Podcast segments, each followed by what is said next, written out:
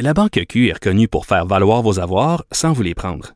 Mais quand vous pensez à votre premier compte bancaire, tu sais, dans le temps à l'école, vous faisiez vos dépôts avec vos scènes dans la petite enveloppe. Hmm, C'était bien beau. Mais avec le temps, à ce compte-là vous a coûté des milliers de dollars en frais, puis vous ne faites pas une scène d'intérêt. Avec la Banque Q, vous obtenez des intérêts élevés et aucun frais sur vos services bancaires courants. Autrement dit, ça fait pas mal plus de scènes dans votre enveloppe, ça. Banque Q. Faites valoir vos avoirs. Visitez banqueq.ca pour en savoir plus.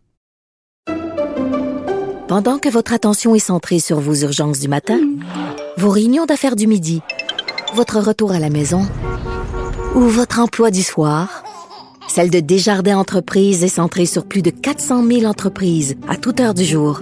Grâce à notre connaissance des secteurs d'activité et à notre accompagnement spécialisé, nous aidons les entrepreneurs à relever chaque défi pour qu'ils puissent rester centrés sur ce qui compte, le développement de leur entreprise. Savoir et comprendre l'actualité. Alexandre Morand-Villouellette. Bonjour Alexandre. Hey, salut Mario. Alors, retour aujourd'hui à la cour à la- au palais de justice à Longueuil du euh, de celui qu'on appelle l'espion chinois, là, celui qui est accusé dans un dossier d'espionnage chez Hydro-Québec. Euh, en fait, il voulait être entendu, c'était ses représentations pour être libéré en attendant son procès.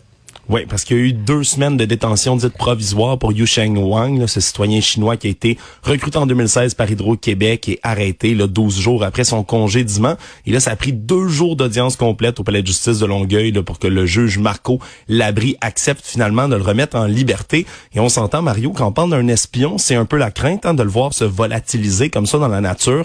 Alors, ça pourrait en surprendre certains de savoir comme ça qu'il va être libéré finalement, mais c'est pas là sans mesure pour l'encadrer. Va devoir prendre une hypothèque judiciaire de 200 000 dollars sur ses deux propriétés immobilières. Sa copine va fournir une caution également.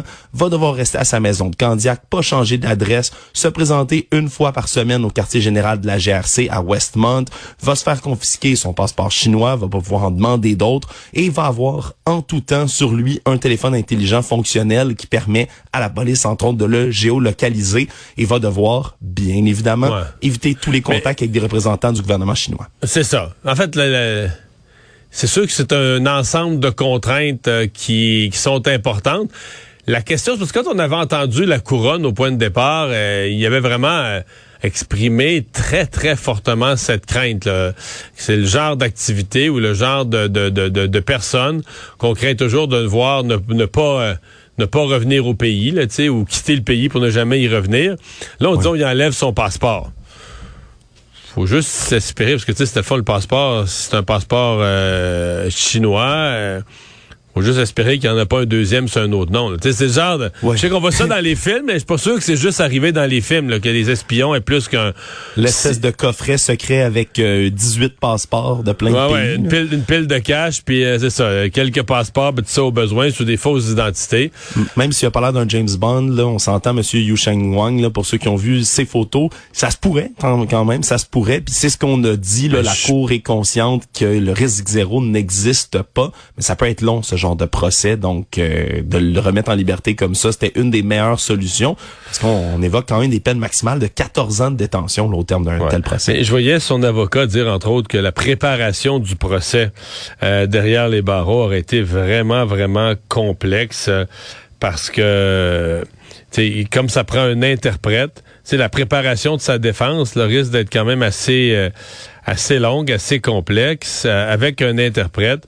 Et donc, euh, d'amener un interprète. euh, puis quand t'es en quand tu vas le voir en prison, ben là, c'est des temps de des temps qui sont contrôlés. Là, tu sais, X minutes, le temps que tu peux passer avec lui est restreint.